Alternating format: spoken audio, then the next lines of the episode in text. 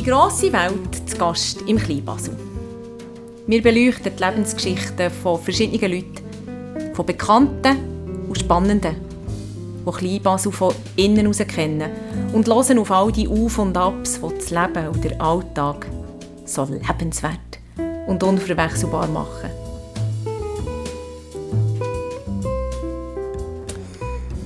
Die heutige Folge von unserer Podcast-Serie «Die große Welt zu Gast im Kleinbasel» hat mich an einen ganz besonderen Ort gebracht. Ich sitze vor einem grossen Fenster am Lindenberg und habe eine traumhafte Aussicht aufs Basler Münster und den Rhein, der in der Nachmittagssonne vorbeifließt. Mein Name ist Reto Thörig und mein Gast heute das ist die Schwester Rebecca Breitenmoser. Sie ist Verwalterin und Kommunikationsverantwortliche von der Pfarrei St. Clara. Herzlich willkommen, Rebecca. Grüezi. Salut, Reto. Salut. Wir haben eine Gemeinsamkeit, nebst vielen anderen. Und eine wird man jetzt gerade akustisch hören. Rebecca, woher kommst du? Ich komme vom Toggenburg aus der Ostschweiz. Bütschwil, das ist ein kleiner Ort, wie gesagt, mitten im Toggenburg. Also die von Kengelbach ganz, ganz kleine Weiler, drei, vier Bauernhäuser. Und wie würdest du so die, wie würdest du dein Elternhaus beschreiben oder deine, deine früheste Zeit dort? Es war eine sehr schöne Zeit auf dem Land, eben im Bauernhof aufgewachsen. Einfach, aber auch schon früh mit gewissen Problemen konfrontiert worden. Aber grundsätzlich, wenn ich zurückdenke, eine sehr schöne Zeit. Ja. Also näher an der Natur, näher am Leben, einfach so, ja, näher am Leben, würde ich sagen. Magst du das ein bisschen vertiefen, was dort schwierig war oder herausfordernd? Ja, also es sind einfach so Themen, die unsere Familie vor Herausforderungen gestellt hat. Krankheit, auch äh, äh, Themen, die jetzt da nicht näher vertiefen, aber einfach Herausforderungen von außen, wo, wo uns einfach als Familie vor Herausforderungen gestellt haben und, und wir einfach die irgendwo miteinander müssen anpacken und was dazu geführt hat, dass ich sehr früh Verantwortung übernahm, obwohl ich das jüngste von sechs Kindern war. Ich durfte Verantwortung übernehmen. Ja. Ich kann mich erinnern an eine Situation, wo mein Vater, wir hatten es sehr lustig gehabt, der Bruder, der acht Jahre älter ist, und ich und die Geschwister, die Schwestern sind schon äh, außer Haus gewesen, wo wir sehr lustig haben miteinander und einfach ja blödelt haben und der Vater hat das irgendwie im Moment, das hat so die Stimmung dazu gehabt und dann hat er gesagt, du bist nicht so wie ein Kind, du bist du wie ein Erwachsene. Und dann habe ich gemerkt, aha, ich bin für einen Erwachsenen 14. Das war äh, nicht nur einfach, gewesen, aber äh, ja, auch, äh, auch nicht nur, ja, auf eine Art auch sehr, äh, mit sehr viel Vertrauen verbunden gewesen, habe ich gespürt habe. Also Vertrauen habe ich auch sehr viel gespürt in meiner Kindheit. Ich habe vorher über den Rhein geschwätzt und über die Aussicht von hier. Ich habe aber dich nicht näher beschrieben. Ich glaube, das muss man an dieser Stelle äh, machen. Rebecca, du bist Mitglied von einem Orden. Du trägst ein schlichtes Grau. Ähm, und gleich habe ich mich gefragt, du hast, äh, du hast Betriebswirtschaft studiert, du hast eine theologische Grundbildung, du bist Personalverantwortlicher von einem grossen Spital. Also du könntest doch eigentlich Karriere machen in der, in der Wirtschaft. Und trotzdem mhm. Hast du einen anderen Weg gewählt. Ja, ich muss dazu sagen, ich habe Betriebswirtschaft habe ich als Ordensfrau studiert, also dort in Basel. Ich war schon im Orden. Ich bin, relativ, also ich bin relativ jung. Ich bin mit 20, also knapp 20, bin ich am Orden beitreten. Das sind die Ingeborger Schwestern, Mutter aus Inbrunnen. Das ist eine weltweite Kongregation franziskanische, mit franziskanischen Wurzeln. Eine tätige Gemeinschaft und ich glaube, das ist der entscheidende Punkt. Ich habe als ja, oder ohne jetzt so lange meine Berufsgeschichte zu erzählen, aber äh, ich habe äh, ja, mich immer wieder gefragt, was, was, äh, nicht was will ich, sondern was muss ich machen in meinem Leben, was ist meine Aufgabe. Und äh, in dem Zusammenhang ist einfach auch äh, die Option, ein also Ordensleben zu führen, ist für mich sehr früh eine Option gewesen. weil ich einfach im Alter, dort wo ich war, hatte es Klosterfrauen. Ich habe das kennt, das war für mich etwas Alltägliches. Gewesen. Und darum war das für mich eine ernsthafte Option, die ich dann auch irgendwie geprüft habe. Und dann auch nicht mehr losgelassen hat. Ja. Und äh, es hat einen Moment gegeben, wo ich gemerkt habe, diesen Schritt muss ich jetzt machen, obwohl ich überhaupt nicht wusste, was kommt auf mich zu. Äh, ich habe dort, ah, ja, eben, nach der Mittelschule irgendwie das Gefühl gehabt, das muss ich machen, ja. Also, weil ich glaube, ich, ich habe wirklich unter die Meinung oder die Überzeugung habe ich heute noch, ähm, das, was du, wo du musst machen, also das führt ja zur Freiheit. Also, wenn du das machst und dich durchringst. Und, und äh, auch immer die Frage, äh, ich stelle mir immer die Frage, was ist meine Aufgabe, was muss ich machen, was, äh, was, was willst du von mir her? Und ich glaube, die Frage stelle ich, glaube, bis, ich, bis ich stehe. Aber ich weiß auch, die haben das Gefühl, hat man sie noch nie wirklich gegeben. also. Ist es, ist es die Freiheit, die du gesucht hast, oder hat es wirklich einen prägenden Moment gegeben in diesen jungen Jahren? Ich schätze jetzt mal irgendwo bei 18, 19 muss das gewesen sein.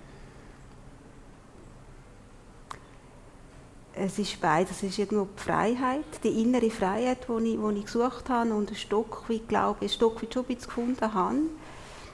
Aber es hat schon, so, es hat schon auch ähm, äh, Momente gegeben, Erlebniserfahrungen, einfach, also nicht ein, ein, ein, Highlight, aber einfach so die Erfahrung, äh, wo ich mit meinen Eltern, den Weg, den ich machen konnte, einfach so äh, auch äh, die Kraft, wo, wo wir einfach in dem in dem Weg, ich sage mal in dem Glaubensweg, wo man kennt, oder in dieser Form von Religiosität, wie wir, wie wir Kirche gelebt haben, uns auch Kraft gegeben hat. Ich glaube, das war ja die Kraft, die die ich immer wieder gespürt habe. Und äh, also es, hat, äh, es ist wirklich verrückt gewesen, so ein paar Monate vor dem Ordenseintritt oder die Woche vor dem Ordenseintritt war schwierig gewesen, weil ich immer dachte, hey, wieso machst du das? Hey, wieso machst du das? Nein, mach das nicht. Also irgendwie so den, wirklich einen inneren Kampf gehabt und gesagt, wieso machst du das? Nein, musst doch gar nicht. Los das. Und, äh, da bin ich wieder mal, bin ich einfach wieder in der, bei uns im Dorf in der Kapelle gesessen. Das war ein Ort, wo ich viel als Kind auch angegangen bin, wenn ich, wenn ich Ruhe haben wollte oder meine, und bin ich da gesessen und habe einfach das Kirchenbuch, also das traditionelle Kirchenbuch aufgeschlagen und, und, und habe gelesen und dann unter anderem steht dort so, wer die Hand an den Flug legt und zurückschaut, ist meiner nicht wert. Das mag jetzt sehr plakativ sein irgendwo, aber äh, äh das hätte mir für mich gesagt, und jetzt, jetzt schaust du einfach nicht mehr reden, jetzt laufst du einfach, jetzt gehst du einfach. Also so die letzten Wochen sind, sind, sind ein Kampf für mich, weil ich einfach gefunden hey, was mache ich dort? der Moment offenbar einerseits ein ruhiger Moment, aber auch eine, eine, eine, innerliche Auseinandersetzung mit dir selber und mit deiner Situation, hast du jetzt gerade beschrieben. Ich kenne dich als sehr umtriebiger Mensch. Also wir haben äh, viel miteinander zu tun und, und bei dir läuft immer etwas. Kommst du noch zur Ruhe? Ja, äh, Ruhe ist für mich sehr wichtig. Also ich habe in meinem Zimmer weder Radio noch irgendetwas. Also im Zimmer, wenn ich, wenn ich äh, mein Zimmer, Türenzimmer zutue, ist einfach, ja, ich habe noch nie, also all die Jahre, äh, ja, dort, ist, dort habe ich meine Ruhe. Und ich äh, nehme mir auch jedes Jahr ganz bewusst äh, Auszeit, zehn Tage, wo ich in die Stille gehe, das sind so Exerzitien machen, Einzelexerzitien nach Ignatius, wer das kennt, weiß, es ist eine strenge Form, wo wirklich eine absolute Stille. Und äh, in dieser Zeit äh, wird auch nicht die Gebet, wo, wo wir sonst regelmäßig äh, als Gemeinschaft beten miteinander, äh, die lassen wir weg. Wir sind wirklich noch äh, mit, ich, mit mir selber mit dem, mit dem Herrgott und äh, der Bibel unterwegs zehn Tage. Und das ist für mich eine ganz wichtige Zeit. Da danke ich auch immer auf und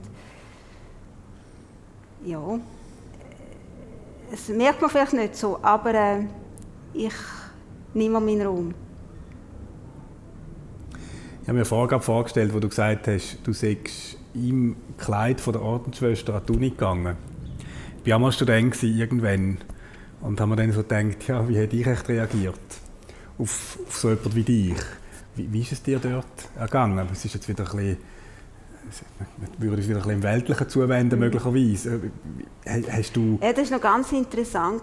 Also ich bin ja dort... Äh, also äh, eben schon einige Jahre im Orden gewesen. Das ist gerade nach meinem ewigen Professor habe ich das Studium angefangen. Da in Basel Betriebsökonomie, das ist eine Fachhochschule und äh, also das ist insofern das, ich habe überhaupt kein Problem gehabt. Also wenn man äh, könnte denken, es hat irgendwie, wenn die Leute reagiert, also das kommt dazu, es sind ja ganz wenig Frauen da gewesen, weil der Schwerpunkt ist schon Rechnungswesen Controlling gewesen. Also wir sind irgendwie 20% Frauen gewesen und das andere so, so Borsten. Ich auch bei den Eltern dabei. Aber interessant ist, ähm, ich glaube, das ist wirklich hier in Basel und das genieße ich auch in Basel. Äh, das Kirchliche, die Bevölkerung, wenn ich das Wort brauche, ist schon so, so säkularisiert. Das Thema ist so weit weg und es hat auch kein Vorurteil mehr. Ich habe kein Vorurteil erlebt. Also wenn, dann sind sie mit echten Fragen gekommen und gefragt, hey, was ist, wann am Anfang, bist du, hast du den Studienweg verwechselt oder so? Äh, aber äh, ja, das hat es wirklich zwei, drei gesagt, du, äh, Theologie ist an einem anderen Ort. Das hat es gegeben, aber das war die ersten zwei Wochen gewesen. und nachher äh, ist das für die überhaupt, äh, das ist also sehr gut, äh, Religion oder Kirche, mein, mein Ordenssein war kein Thema. Gewesen. Ich war einfach eine Mitstudentin. Gewesen. Wo sie vielleicht manchmal, wenn es wirklich Fragen haben oder so, aber ernsthaft, äh, dann sind sie gekommen. Also, äh, ja, das war noch spannend. Gewesen. Also ich habe, von dort habe ich sehr genossen, die Studentenzeit. Also bist du ein bisschen zur seelsorgerische Mitstudentin geworden? Zum Teil, das, ja, zum Teil. Also ich habe gestaunt, was die Posten mir zum Teil erzählt haben, muss ich sagen. also,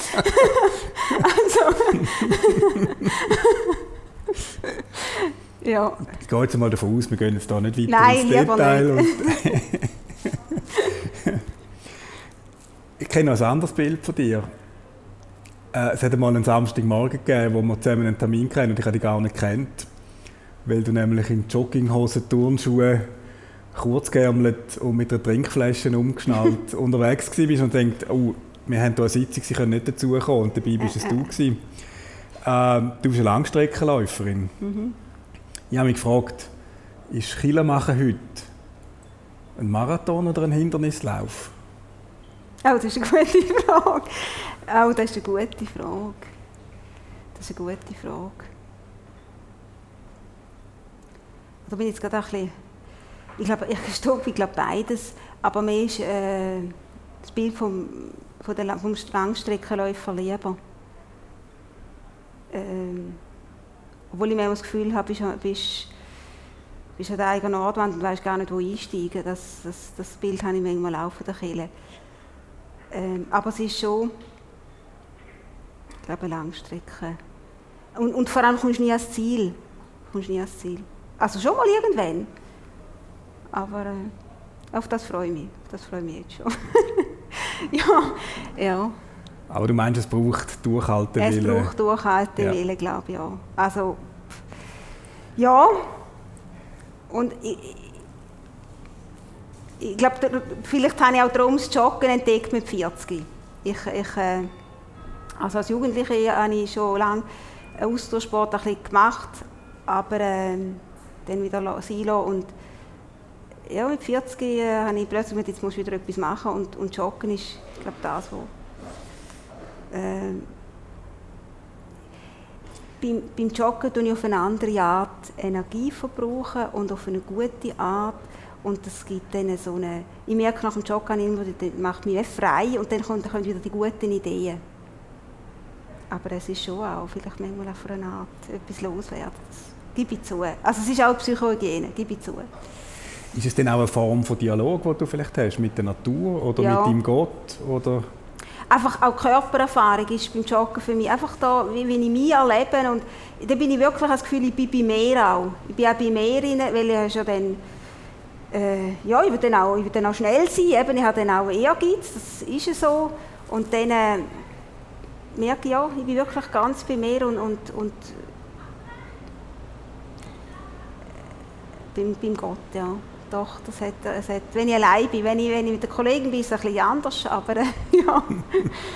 ja, das ist auch, äh, manchmal ist es am Morgen, manchmal gehe ich am Sonntagmorgen und dann ist es auch eine Form von Gebet. Ja. Ich sollte vielleicht auch wieder mal gehen. Aus verschiedenen Gründen. Ich habe mir gerade vorgestellt, deine Mitschwester, ich glaube, ihr seid noch zu fünfte, gell? Ja. Ich, glaube, ich nehme an, du bist die Einzige, die joggt. Ja. Ähm, weil deine Mitschwestern sind zwar sehr verwurzelt im Quartier und äh, ich habe dort auch eine von meinen Lieblingsschwestern, sehr gesprächige und sie kennt also alle und letztens haben wir zusammen mit Maler und Maurer im, im Quartier geschwätzt, aber tatsächlich ist natürlich noch mit einer Ausnahme, sind, sie sind alle über 80, glaube ich. Das müsstest du mich korrigieren. Ja. Wo siehst du die Zukunft von, vom Ordensleben? Also das Ordensleben als solches, da habe ich keine Bedenken um die Zukunft. Also es geht immer weiter. Also, äh, weil es ist ja sehr vielfältig, das Ordensleben, wie sie ja nicht nur die katholischen Kirchen, also äh, alle christlichen Kirchen kennen das in irgendeiner Form. Und äh, das ist so vielfältig. Also, äh, es gibt sicher bestimmte einzelne Formen von Ordensleben, wo, wo sehr zeitgebunden aus einer Zeit heraus entstanden sind auch, und in der Form, wie sie relativ vielleicht schnell entstanden sind, auch langsam oder schneller wieder verschwindet. Aber äh, jetzt, äh, ich sage jetzt oder die großen traditionellen Orden, wie das benediktinische oder ich sage jetzt mal das franziskanische in sich, äh, das, das bleibt bestehen, das gibt es in einer Form, wird das weiterleben. Ob unsere Gemeinschaft also in 200 Jahren noch gibt, das äh, kann ich so nicht sagen und ist für mich in dem Sinn so auch nicht von Relevanz. Aber das Ordensleben als solches wird, wird, das wird weiter bestehen. Ich merke einfach, ich habe, weil ich weiß, was du vielleicht auch möchtest, was heißt das für mich, die Zukunft, das ist ja keine Zukunft, ja. Also in der Orden so in der Schweiz, äh, unser Orden konkret in der Schweiz, da bin ich eine der Jüngsten. Und da ist sicher, wir sind, wir sind in einer Phase, wo wir auch versuchen, äh, in einer Phase, wo wir überlegen, eben abgeben ist ein grosses Thema, loslassen, Werk, Werk beenden. Das ist, äh, das ist eine Tatsache. Wir sind aber international. Es gibt, es gibt in Indien und in Afrika sieht die Situation wieder ganz anders aus. In, in Osteuropa auch wieder ganz anders. Jetzt sind sie so in der Mittelphase. In Afrika sind sie eher Aufbruch. Äh, Indien Konsolidierung. Also es ist wirklich, es ist von dort her, äh, man das auch wieder ein bisschen weiter gesehen. Ich merke aber, ich selber habe es hat, als ich jünger war, hat das für mich schon äh, auch manchmal ein bisschen existenzielle Fragen gegeben. Eben, wie geht das?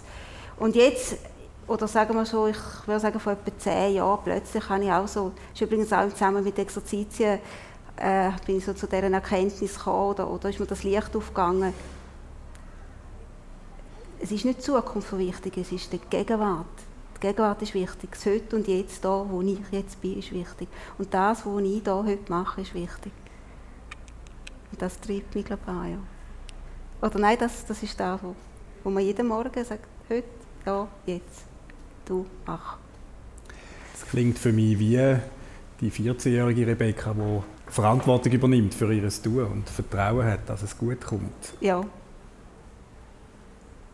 ja, da ist jetzt gut. Ja. Jetzt habe ich es, noch einen Werbespot ist, gemacht. Viel, ja, ja.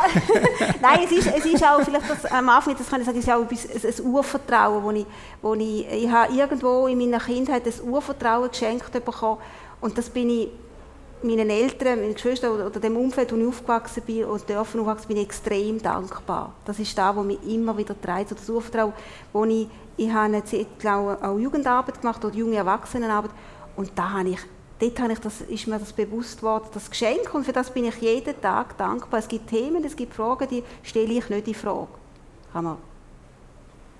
Für die Gegen Existenz, Gegenwart Gottes ist für mich keine Frage. Die ist da und ich, ich bin dankbar, dass ich dass wir nicht jeden Tag muss mit, mit dieser Frage ringen, gibt es die, gibt es die nicht, zum Beispiel. Und, und weil ich weiss, es sind... Ähm, Menschen, die ringen jeden Tag mit dieser Frage und ich denke für mich, ich empfinde es als grosses Geschenk, dass ich so, so ein Urvertrauen in mir spüre. So fundamentale Fragen beantwortet zu haben, kommen wir zurück auf etwas, was du gesagt hast. Das kann ich mir sehr gut vorstellen, dass das unheimlich frei macht. Mhm. Weil du musst dich, wie gesagt, um das nicht kümmern und du kannst wie einen Haken dahinter setzen, ist erledigt. Wobei es ist nicht einfach Ja und Nein im Leben. Das Leben besteht aus ganz vielen Grautönen. So einfach ist es dann auch wieder nicht. Also, also du zweifelst auch manchmal? Äh, natürlich. Und, und also ich, ich habe mir auch schon gesagt, du, jetzt langt es denn. Also jetzt, und wie hat er reagiert? Jetzt muss eine Lösung gehen. also gerade kürzlich, wirklich, seit Monaten hat mich ein, ein Thema, ein Problem beschäftigt, der Verein, oder? Und ich habe immer wieder überlegt, hey, was machen wir, was machen Dann bin ich heimgefahren auf dem Velo und habe wirklich gehadert und gesagt, Herrgott, jetzt langt jetzt muss eine Lösung gehen. Du weißt, es geht nicht mehr, wir müssen... Äh, ja, also bring irgend, also sag mir wenigstens, was ich muss tun.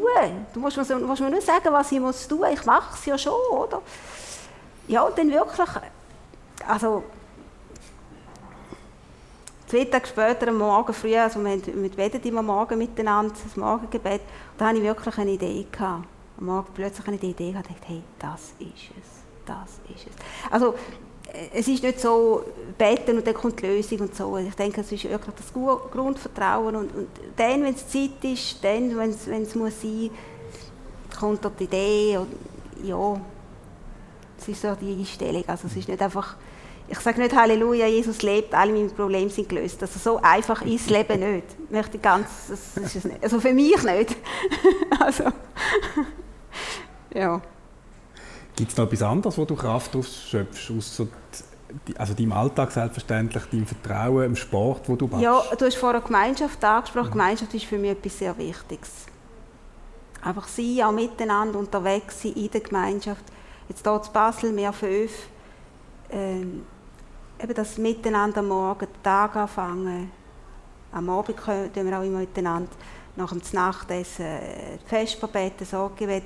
Als, äh, ja, also einfach die Gemeinschaft ist für mich äh, so etwas ganz Wichtiges auch.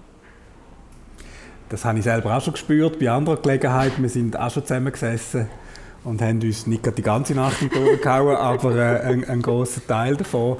Und äh, ja, also ich habe die als sehr gesellige äh, Person kennengelernt. Du hast vorhin gesagt, wir sind hier in Basel, an einem schönen Ort in Basel. Was ist dein Lieblingsort in der Stadt? Oh, das ist, das ist schwierig, mein Lieblingsort. Ich, ich fühle mich eigentlich an vielen Orten wohl. Ich, ich, ich ist gerade noch schwierig. Also jetzt da muss ich sagen, äh, den Rhein habe ich sehr gerne bekommen. Also ich eben, wenn, es wirklich äh, also etwas hektisch ist oder einfach ich merke, jetzt bin ich müde, dann äh, kehre, ich mich, kehre ich mich um und schaue einfach von außen auf den Rhein. Das Münster und den Rhein, lasse das Wasser an mir vorbeigehen und das gibt dann, äh, ja, den Moment, ich geniesse dann und das gibt dann wieder so eine Ruhe. Aber das ist, ja, sonst Basel da, der schönste ich glaube, der Rhein, ja, das ist so ein Ort, äh, Clara Kille, wenn sie leer ist, habe ich jetzt, also während Corona, also wenn man natürlich nicht mehr, das ist mhm. klar, habe ich aber auch also einen ganz schönen Ort, äh, einen lieben Ort kennengelernt. Und ja, die langen Jahre bei den Joggen. Also eben, ich merke, ich, äh, Basel eigentlich als Ganzes. Es ist mehr, es sind die Leute, so das Weltoffene, die Grenzen, wo eben die, die, die, die, ich sage, die, die Welt Europa im Kleinen, ich glaube, das, das ist das, was mir in Basel so gefällt. Es scheint, du bist angekommen da. Ja. Und wenn es Zeit ist, ziehe ich weiter. Jetzt eigentlich wollte ich beim Ankommen Schlusswort machen, jetzt willst du weiterziehen, das geht natürlich nicht. Wir haben noch gemeinsame Projekte. Und, ja, äh, nein, ich, das ist jetzt weh, einfach so eine Anspielung auf den Orden. Ja. ja. ja. Nein, nein, ich, äh, im Moment habe ich glaube noch ein paar Aufgaben da. Das würde ich, ich kenne nicht alle, aber ein paar ja. sind mir auch bekannt und in den Paaren arbeiten wir zusammen und das würde ich noch unterschreiben und ich freue mich auf die, die kommen und auf die, die wir werden umsetzen Rebecca, das war äh, spannend für mich. Das ist äh, ein bisschen eine andere Seite, die ich von dir kennengelernt habe, die ich noch nicht kennt habe oder vielleicht nur äh, am, am, Rand berührt habe. Danke dir für die Offenheit und äh, auch die Bereitschaft. Du hast ein bisschen gerungen mit dir, ich weiß es. ähm, mit mir und mit uns an den Tisch zu sitzen und das Gespräch führen. Danke vielmals. Danke dir, sehr schön gewesen. Danke.